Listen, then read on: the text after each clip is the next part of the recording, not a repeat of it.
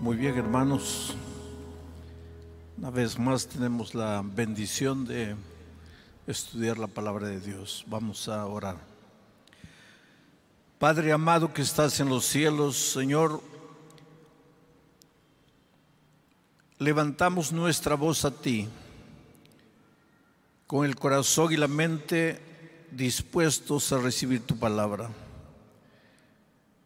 Que tu palabra traiga vida, que tu palabra haga maravillas esta noche en medio de tu pueblo.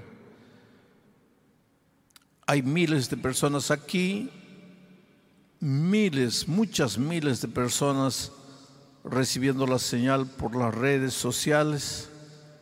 Tu espíritu ha trabajado todas estas noches, decisiones han sido tomadas Corazones duros han sido sacudidos por el poder del Espíritu y de tu palabra. Sigue haciendo milagros esta noche, Señor. Nos colocamos en tus manos. Vamos a abrir tu palabra.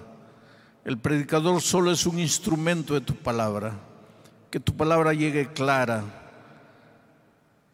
al corazón de cada uno. En el nombre de Jesús. Amén. Muy bien, queridos, el texto para esta noche está en el primer en la primera epístola de Juan, capítulo 1, versículo 1.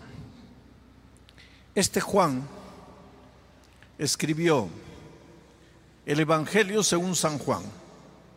Escribió primera, segunda, tercera de Juan. Escribió el libro de Apocalipsis este discípulo Juan, cuando llegó a Jesucristo, tenía un apodo feo, el hijo del trueno. Y yo siempre digo, no era una mansa palomita para que le dijeran el hijo del trueno. Era un tipo intempestivo, tenía un carácter horrible. Le gustaba escalar. Un día mandó a la mamá para conversar con Jesús, para que cuando Jesús estableciera su reino, lo colocara él a su lado derecho, a su hermano al lado izquierdo. Juan era terrible. El propio Señor Jesucristo le llamó el hijo del trueno. En cierta ocasión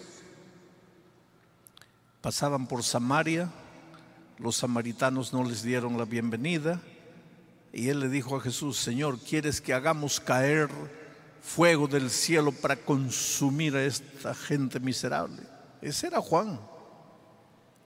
Pero cuando escribe el libro de Apocalipsis allá en la isla de Patmos, ya no le dicen el hijo del trueno, le dicen el discípulo del amor. Ha sido transformado.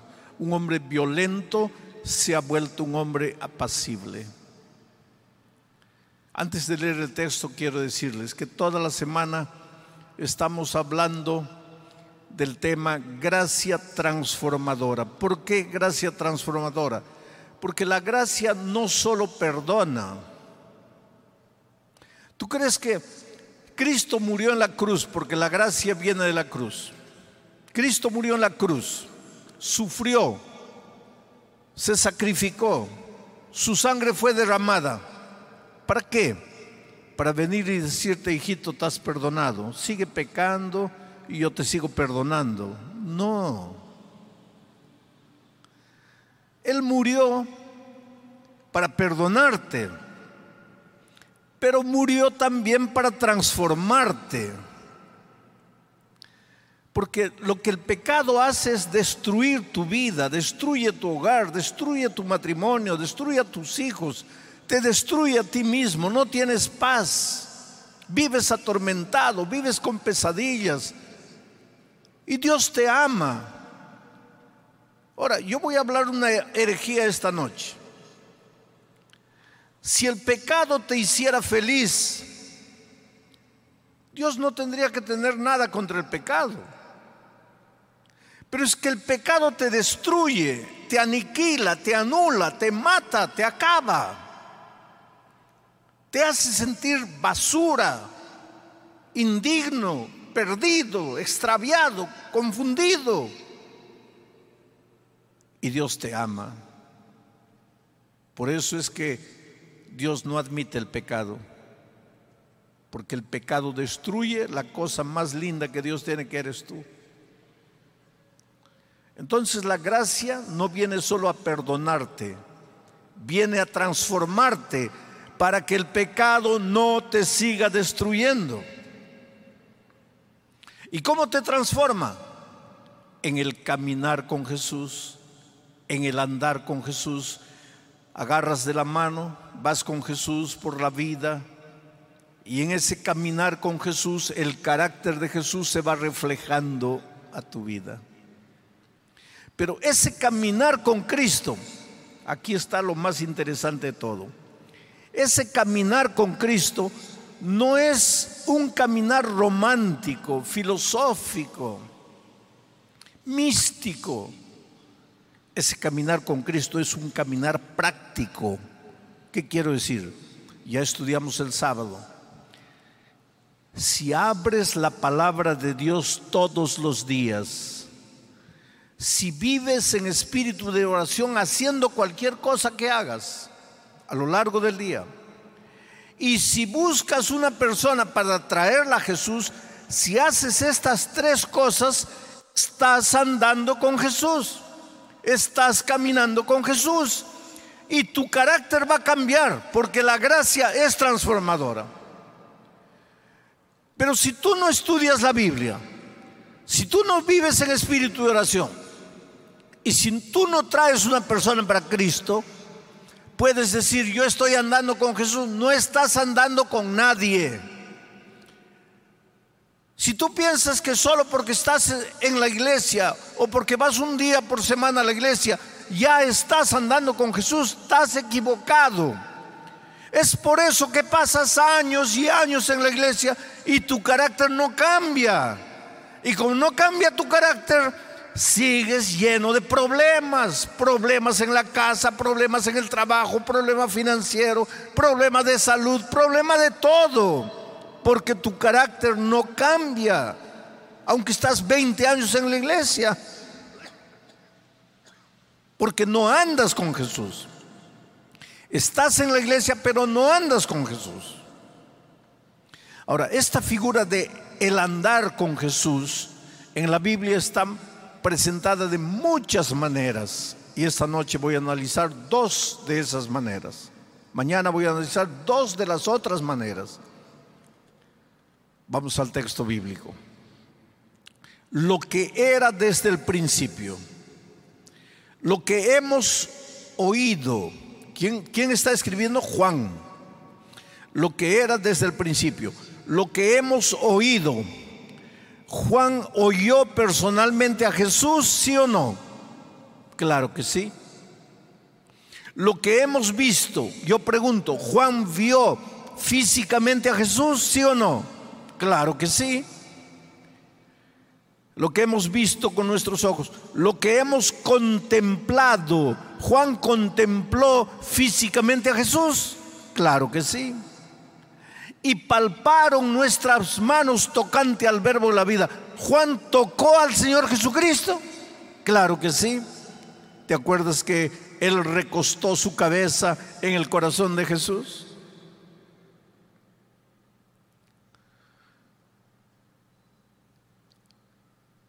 Tú sabes que Juan es el discípulo que más se aproximó de Jesús. ¿Por qué digo eso? Hay historias de la vida de Jesús que solo Juan cuenta. Mateo no cuenta, Marcos no cuenta, Lucas no cuenta. ¿Por qué solo Juan cuenta? Porque Jesús le contó esas historias a él. ¿Y por qué Mateos y Marcos no cuentan? Está bien, Lucas fue un investigador, él no fue no estuvo con Jesús. Está bien, pero Marcos y Mateo deberían contar. Por ejemplo, cuando Jesús se encontró con la samaritana, solo Juan cuenta. Pero Juan no estaba ahí, porque todos los discípulos se habían ido a, a comprar a la ciudad. Entonces lo que pasó entre Jesús y la samaritana, Nadie vio. ¿Y por qué Juan escribe? Jesús se la contó. ¿Y cuándo se lo contó? En las horas que estaban a solos, a solas. Porque once discípulos estaban siempre con Jesús. Pero Juan no quería estar solo siempre. Cuando los otros dormían, cuando los otros estaban haciendo otra cosa, Juan se acercaba a Jesús. La, la, proximidad de Juan con Jesús. ¿Y por qué lo hacía? ¿Por qué buscaba tanto a Jesús? Pero es que su carácter era horrible, pues. Él, sabía que su carácter era su problema. Él quería cambiar y él sabía que solo Jesús lo podía cambiar en el caminar con Cristo, en el andar con Cristo. Y ahora aquí dice, en el contemplar a Cristo. ¿Qué cosa es contemplar a Jesús? Estudiar la Biblia todos los días, orar en todo tiempo, buscar a una persona para Cristo. Eso es andar con Cristo, pero eso también es contemplar a Cristo. Y la sierva del Señor usa muchas citas donde dice que tenemos que contemplar. Es en la contemplación que seremos transformados. Ahí tú no entiendes. Piensas, tenemos que contemplar, te quedas parado mirando al cielo. No, eso no es contemplar. Contemplar a Cristo es estudiar la palabra de Dios todos los días, vivir en espíritu de oración y traer una persona para Cristo. Muy bien. Ahora vamos a seguir.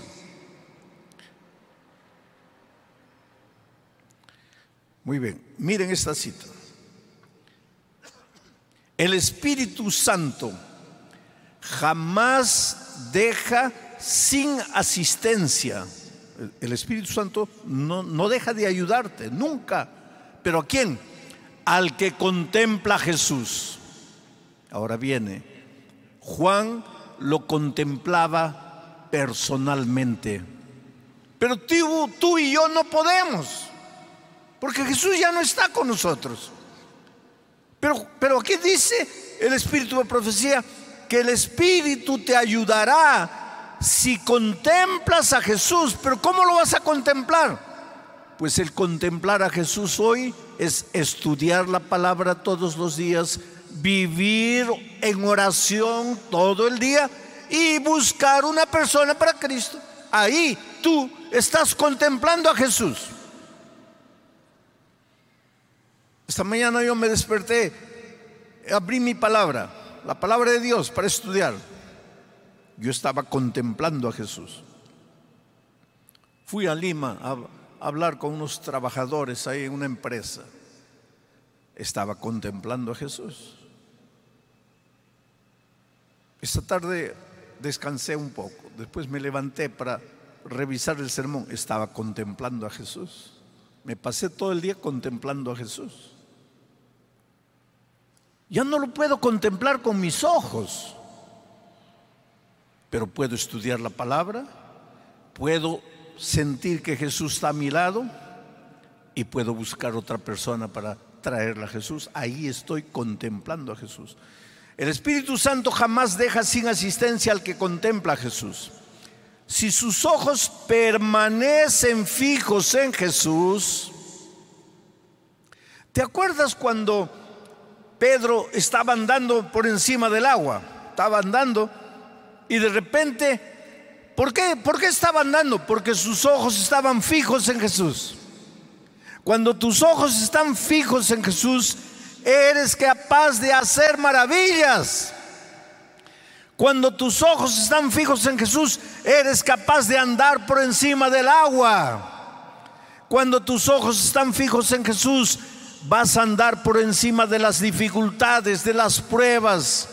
No hay dinero para estudiar, pero cuando tus ojos están fijos en Jesús, Dios va a hacer milagros en tu vida. Pero qué cosa es contemplar a Jesús. ¿Te acuerdas que cuando Pedro estaba ahí, ojos fijos en Jesús, andando por el agua? Pero de repente comenzó a hundirse. ¿Por qué? Porque sacó los ojos de Jesús y los colocó, colocó en el mar, en la tormenta, en los compañeros y se hundió. Tú dice, aquí dice, si tus ojos permanecen fijos en Jesús, la obra del Espíritu Santo no cesa hasta que el creyente es conformado a la imagen del Maestro. El Espíritu de Dios va a reproducir el carácter en tu vida, pero si lo estás contemplando, si tus ojos están fijos en Él, ¿y cómo es eso? Estudiando la Biblia todos los días, viviendo en espíritu de oración y buscando una persona para Cristo. En virtud de la bendita influencia del consolador, los propósitos y el espíritu del pecador cambian hasta llegar a ser uno con Dios. Y al contemplar a Cristo, es transformado de gloria en gloria y de un carácter a otro mejor, hasta ser más y más semejante al Maestro. Querido, tú eres la cosa más linda que Jesús tiene en esta vida. ¿Cómo quisiera que tú creas en eso?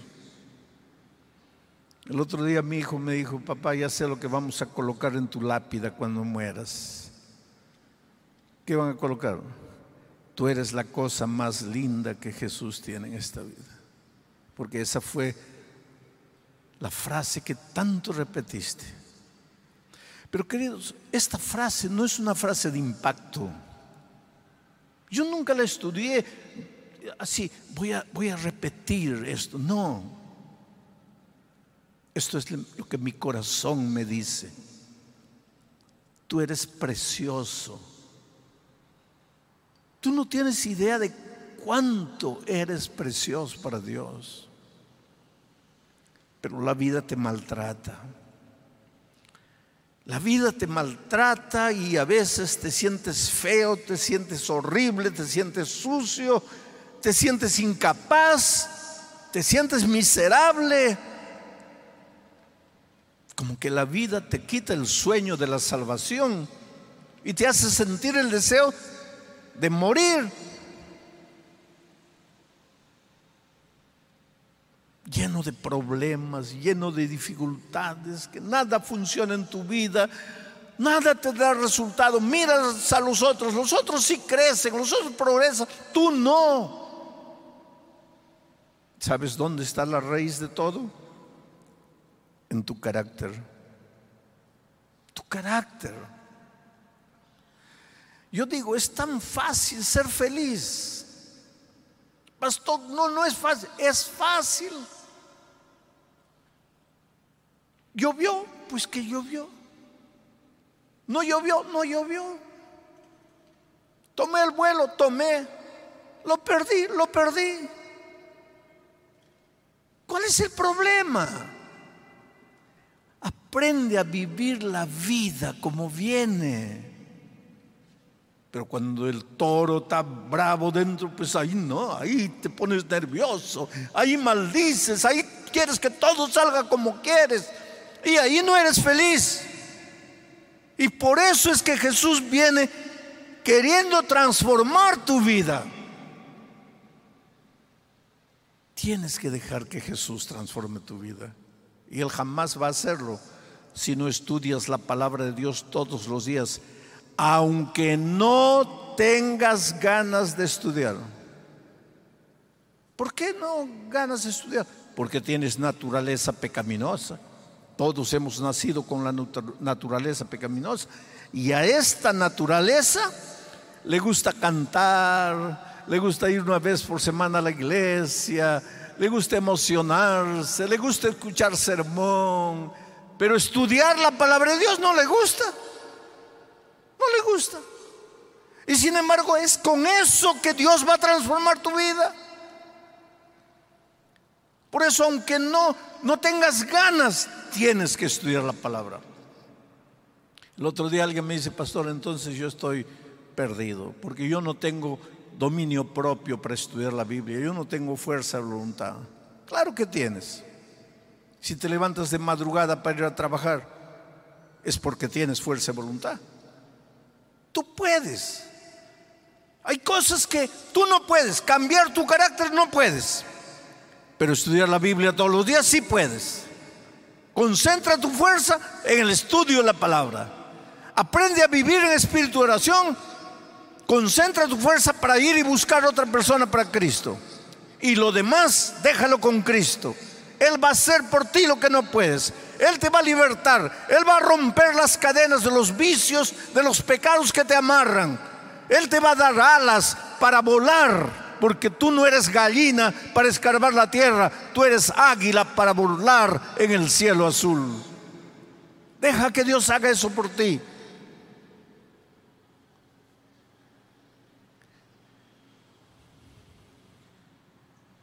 Muy bien.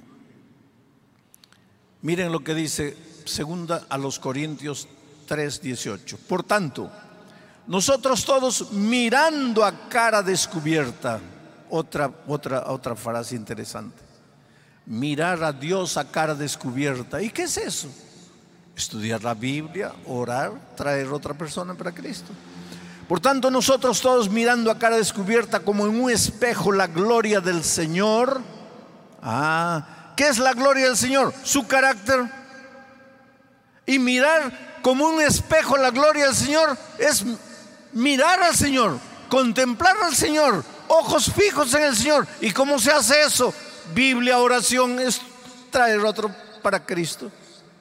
Cuando tú haces eso, mirando como en un espejo la gloria del Señor, somos transformados de gloria en gloria en la misma imagen como por el Espíritu del Señor.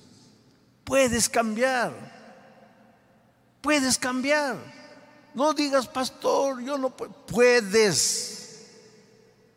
¿Cuántos años tenía Abraham cuando Dios le dice, anda conmigo y sé perfecto? ¿Cuántos años tenía Abraham? 99 años. ¿Y tú cuántos tienes? Entonces no me digas que no puedes cambiar. Puedes cambiar. Dios quiere cambiarte, pero tienes que dejarte cambiar. Vamos al siguiente texto, Juan 16,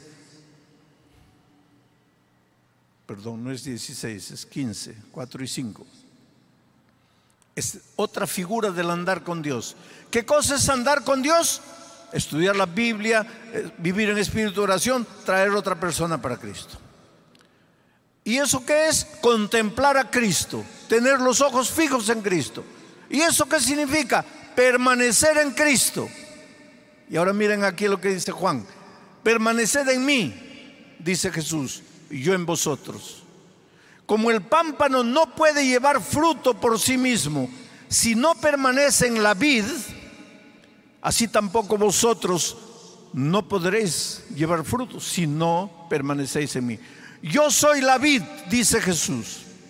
Vosotros los pámpanos. El que permanece en mí y yo en él, ese lleva mucho fruto, porque separados de mí nada podéis hacer.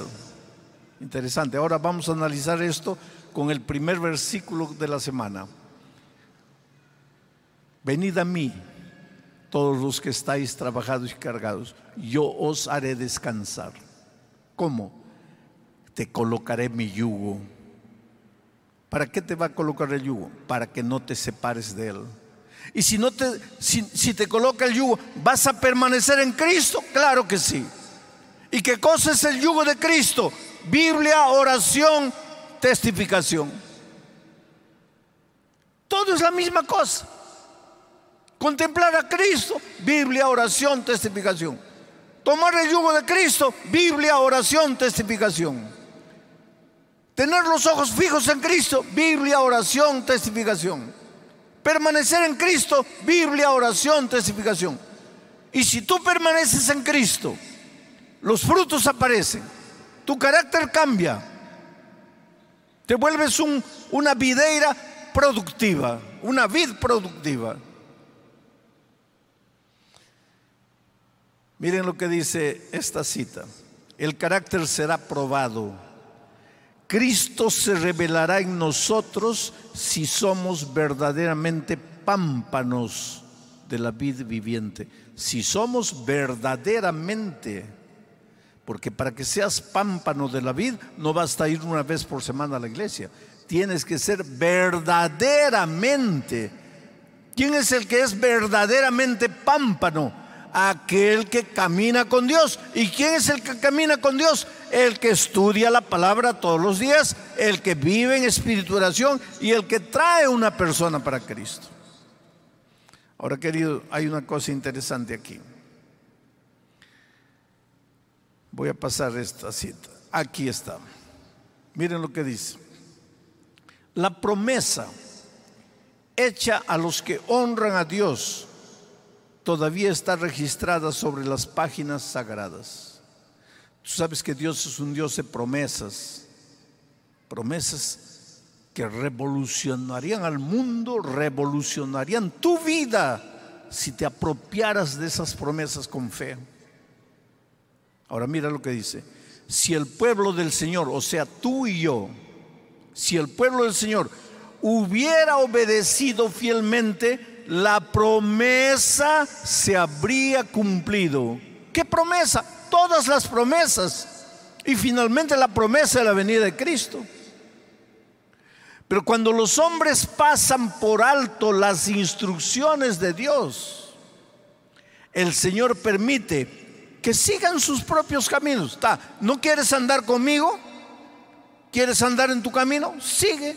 El Señor dice, te, te deja seguir tu propio camino para que coseches el fruto de tus acciones. Quien quiera que se apodere de su propio para su propio uso, de la porción que Dios se ha reservado. Y aquí está hablando el diezmo. El que toma el dinero de Dios y lo usa para su propio uso, perderá no solo el diezmo que lo ha usado para él, sino que perderá todo lo que ha recibido de Dios. ¿Cómo podría decirte, querido, que este es el secreto de la prosperidad financiera? Por favor, no hagas un intercambio de favores con Dios. Ah, Dios, ahora descubrir qué es lo que tengo que hacer para tener dinero. Solo te doy 10%, tú me das más. No, así no te va a ir bien. Tú no tienes que hacer un, un trueque con Dios. Tú tienes que darle a Dios lo que es de Dios porque es de Dios. Pero yo he visto a Dios hacer milagros, querido. Al fin de cuentas, tú tienes que aprender a vivir por la fe, ¿sabes? Nosotros a medida que viene la, venida de Cristo que llega, tenemos que aprender a vivir por la fe. Nuestra vida tiene que ser una vida de fe, de confianza en Dios. Yo soy fiel a Dios, no importa lo que me pase, solo que Dios va a cumplir su promesa. Pero si yo tomo lo que es de Dios para mí, lo que yo tomo no me va a durar y lo que me resta tampoco me va a durar y voy a estar en problemas. Atrévete a ser fiel con Dios. Haz un pacto de fidelidad con Dios. Pero pastor, mire, no me alcanza tanto de luz, tanto de agua, tanto no me queda nada. Es que tú pues Primero estás pensando en la luz, en el agua, en el carro, en la gasolina. Y lógico que nunca te va a sobrar para Dios. Lo primero que tienes que hacer, lo primero para Dios. Ahora te quedas con 90, pero bendecido por Dios. 100 maldecido por Dios, ¿para qué te va a dar? Pero 90 bendecido por Dios, tú no tienes idea de lo que va a suceder. Yo estaba, yo nunca fui un buen colportor, pero tenía que colportar. ¿Cómo tenía que colportar? Porque si no, no podía estudiar. Por eso yo entiendo a los muchachos que tienen que ir. En mis tiempos, en las vacaciones iba a colportar y en las no vacaciones vendía productos. Recuerdo las ciudades por donde pasé. Un día faltaba poco para venir a la escuela. No había hecho nada 15 días creo que faltaba para la escuela. No había hecho nada. Levanté mis ojos al cielo. Dije, Señor, tú sabes mi deseo, yo quiero ser un pastor. Tengo que graduarme, no tengo dinero. El colegio cuesta caro, ¿qué hago? ¿Qué hago? Todos los días vendíamos revistas para comer. Si no vendíamos revistas no podíamos comer. Y de la revista que vendía, el sagrado diezmo era para Dios. Lo que a Dios le pertenecía se lo devolvía. Y ahora sentado en la plaza de una ciudad sin saber qué hacer. Levanté mis ojos y le dije, Señor, cumple tu promesa en mí. Haz un milagro por mí. Porque solo un milagro para que en 15 días pueda vender todo lo que necesito para volver al, colegio. Y de repente un viejito se sienta a mi lado. De esos viejitos que están jubilados y a las 5 de la tarde aparecen en la plaza pública para jugar bochas, jugar sapo. Pues están viejitos ya retirados se sienta a mi lado y me comienza a buscar conversación. Yo no quería hablar, me sentía mal, me sentía triste. Estaba preocupado, tenía que volver a estudiar, no me había ido bien el colportaje. ¿Qué haces? Vendo libros. ¿Qué libro? Saqué mi prospecto, le digo, mira eso. Él miró, educación, familia, salud. Me dice, pero esto es fabuloso. ¿Y qué haces sentado aquí? ¿Por qué no vendes? Le digo, yo estoy cansado, ya caminé todo el día, no puedo, nadie compra. Y él me dice, pero ¿por qué no vas ahí? Al frente estaba el batallón, el ejército. Ve allá. Le digo, ya fui, nadie me deja entrar. ¿Quién no te deja entrar? El centinela, no me deja entrar. Me dice, préstame tu libro cruzó la calle y se fue allá. No sé qué habló con el centinela y pasó directo. Y yo me quedé, ¿cómo? A mí no me dejó entrar y a él lo dejaron entrar. Se fue. Demoró 10 minutos, 20 minutos, media hora. Pensé, lo único que falta ahora es que el tipo se fue con mi libro, mi prospecto. De repente salió atravesó la calle llegó y me dice, mira, a las seis de la tarde van a bajar la bandera nacional, el pabellón. Todo el ejército, los oficiales, todos van a estar formados. Y te van a dar diez minutos. El, el coronel te va a dar diez minutos para que presentes el libro. Pero ¿cómo conseguiste? Es que el coronel es mi hermano.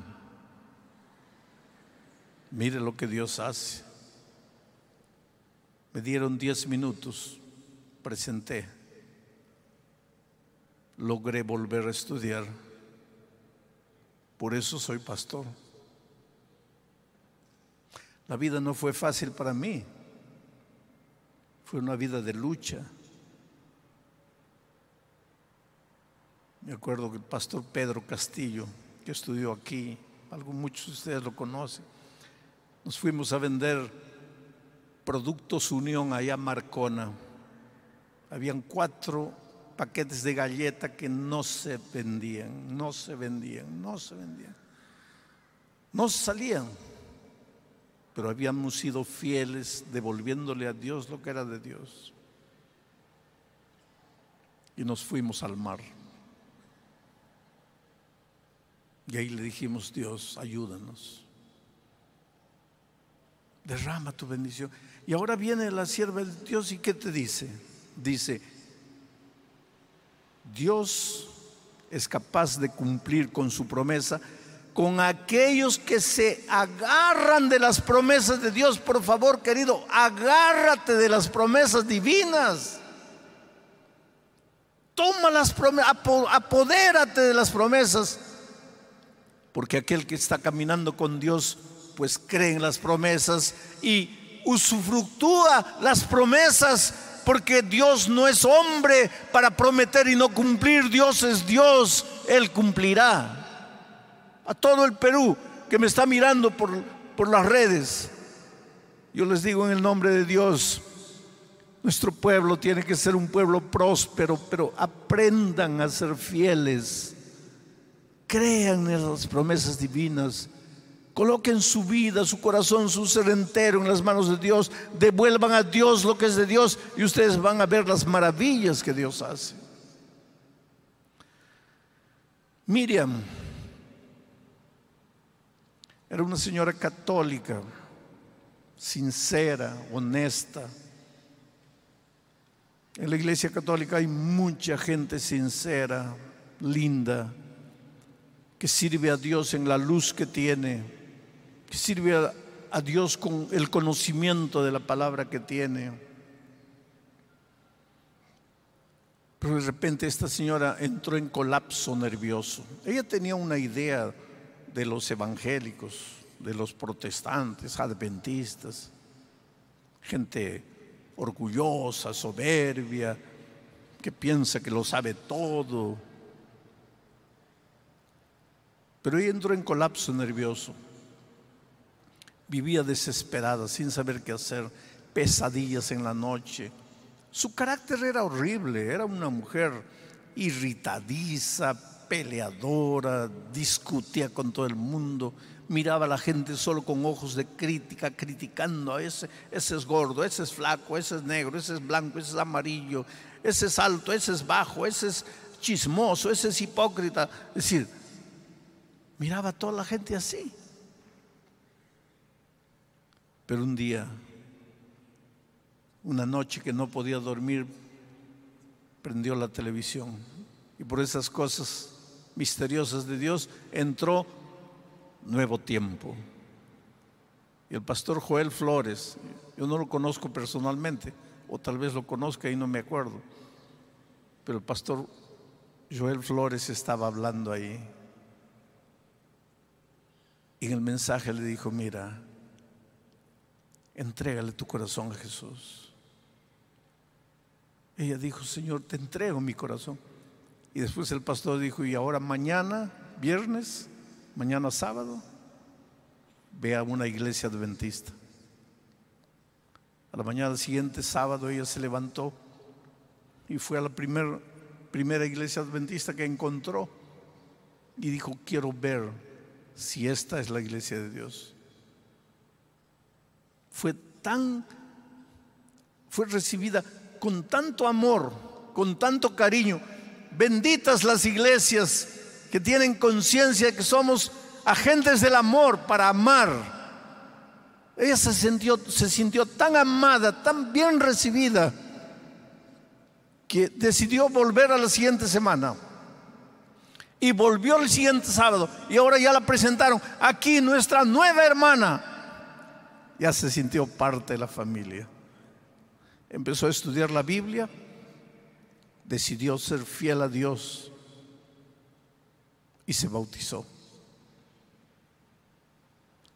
Desaparecieron sus pesadillas, su colapso nervioso, desapareció todo, sintió paz en su corazón. Hoy día es una vibrante discípula de Cristo. Y le he pedido a Miriam que venga esta noche. ¿Dónde está Miriam? Ven. La voy a hacer hablar esta noche a Miriam. Ayer llego a la casa y mi hermana me dice, ¿por qué no dejas hablar a las personas? Entonces pues voy a dejarla hablar. Saben cómo las mujeres mandan, ¿no? No está la esposa, las hermanas están para mandar. Muy bien. Miriam, es una alegría tenerte aquí. Tu peregrinaje fue doloroso. Viviste noches terribles, días terribles. En algún momento de tu vida pensabas que no valía la pena vivir, pero encontraste a Jesús. Y yo puedo ver el brillo de emoción en tus ojos porque ahora estás en Cristo. Si tú pudieras resumir en pocas palabras de todo lo que te sucedió en Cristo, ya en el conocimiento de Cristo, en el caminar con Cristo. ¿Qué es lo que más tú podrías, así resumidamente, qué es lo que podrías, de, de todo lo que te pasó con Cristo, qué es lo más notable? Me cambió el carácter, mi manera de pensar. Ahora siento una paz inmenso. Mi carácter me lo transformó. Tu carácter. Ese es, ese es el resumen de todo. Carácter. Y hoy día Miriam es una mujer feliz. Que Dios te bendiga, Miriam. Si no nos vemos en esta tierra, quiero verte en el reino de los cielos. Feliz. ¿ah? Amén. Así son las cosas, hermano.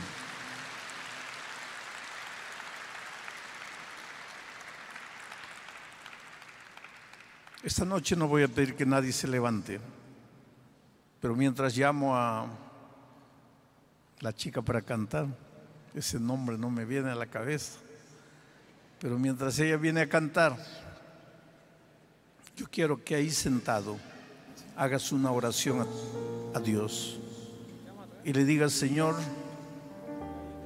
yo quiero cambiar, no puedo, entra en mi vida camina conmigo, transforma mi ser, porque tú sí puedes. Habla con Dios en tu corazón ahí sentado donde estás.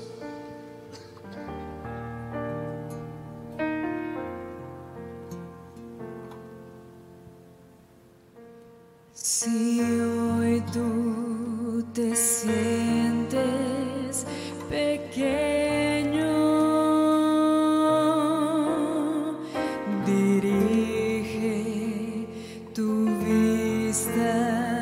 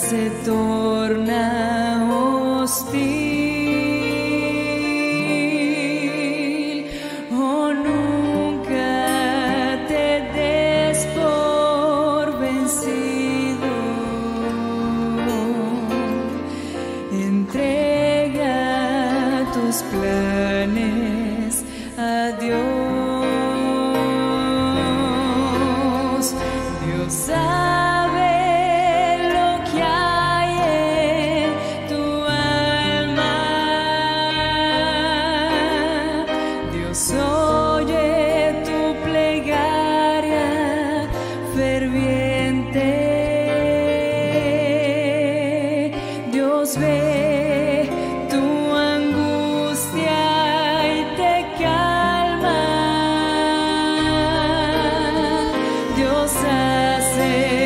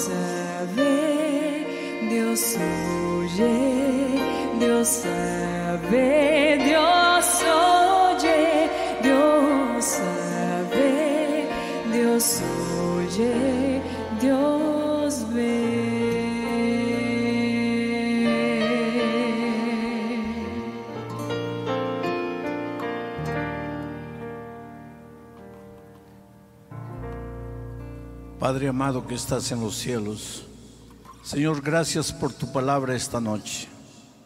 Gracias porque está claro que el caminar contigo, el permanecer en ti, el contemplarte, el fijar los ojos en ti, nada más es que estudiar la palabra de Dios todos los días, vivir en espíritu de oración y buscar otra persona para traerla a Jesús. Cuando hacemos eso, estamos viviendo la experiencia del caminar diario con Cristo y el resultado será que cada día más y más nos asemejaremos a Jesús. Oh Señor, ayuda a tu pueblo en el camino de fidelidad, a reconocerte como el Dios Todopoderoso, a devolverte lo que es tuyo, porque es así como un discípulo del Señor camina. Guárdalos en tu amor, Señor. Derrama tus bendiciones. Si hay algún hermano que está pasando por momentos difíciles, manifiesta tu poder en su vida. Si alguien está desesperado, enfermo, enfermo del alma, enfermo del cuerpo, toca ese cuerpo, toca esa vida. Haz maravillas, Señor. Tú eres un Dios que no conoce imposibles. En el nombre de Jesucristo. Amén. Dios les bendiga, queridos.